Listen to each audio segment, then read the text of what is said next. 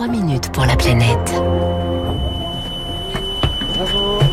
Bonjour Lauriane tout le monde. Bonjour François. Vous nous emmenez donc ce matin à bord d'un bus. Son conducteur est un adepte de l'éco-conduite, une pratique économe en carburant. C'est parti, on décolle.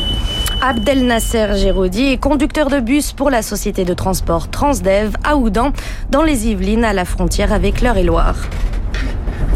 Dans l'éco-conduite, c'est euh, il faut toujours regarder au loin. Il faut beaucoup d'anticipation en fait. Un car, ça se conduit tout seul, avec la souplesse. Les accélérations brutales, euh, les coups de freinage, tout ça, c'est de la consommation inutile. 10 km en moins vite, bien sûr. Les pneus sous-gonflés, c'est hyper dangereux et puis ça consomme beaucoup plus.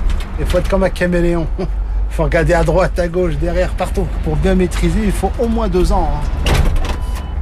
Pour économiser du carburant, le secret d'Abdel Nasser se trouve juste à côté de son volant, sous la forme d'une manette, c'est le ralentisseur. C'est un freinage électrique. Le ralentisseur, c'est la base. Regardez comme là, là, on va arriver là, il va falloir ralentir. Vous allez voir, je ne vais pas toucher au frein. Regardez, ça ralentit tout seul. Dès que la vitesse est bonne, on peut laisser glisser. Chaque, an- chaque année, Abdel Nasser reçoit le bilan de son éco-conduite. L'entreprise organise même un concours entre les chauffeurs. Il y a tout le dépôt qui participe et puis à la fin, il y a 10 finalistes qui font le concours en fait de l'éco-challenge. Et puis moi, je l'ai gagné cette année. L'éco-conduite, c'est surtout des économies pour Johan Perfillon, formateur et responsable du bureau d'études de Transdev. On a quand même euh, à peu près économisé entre 8 voire 10 litres au 100 par véhicule. C'est une moyenne sur l'année, c'est pas négligeable. Parce que déjà le carburant, après les salaires, c'est la plus grosse dépense euh, d'un dépôt. On a commencé avec un parc qui était assez âgé et maintenant on est sur des cars avec des rapports de boîte de vitesse bien étagés pour euh, limiter la consommation. Même avec du gaz ou de l'électrique, en tram, train ou en métro, on pratique l'éco-conduite. De la RATP à la SNCF, c'est le credo de la plupart des entreprises qui gèrent la mobilité urbaine. Elles sont réunies dans l'UTP, l'Union des transports publics, sa présidente Marie-Ange Debon. La conduite d'un véhicule électrique est beaucoup plus nerveuse aussi, donc il faut apprendre. On a relancé des formations.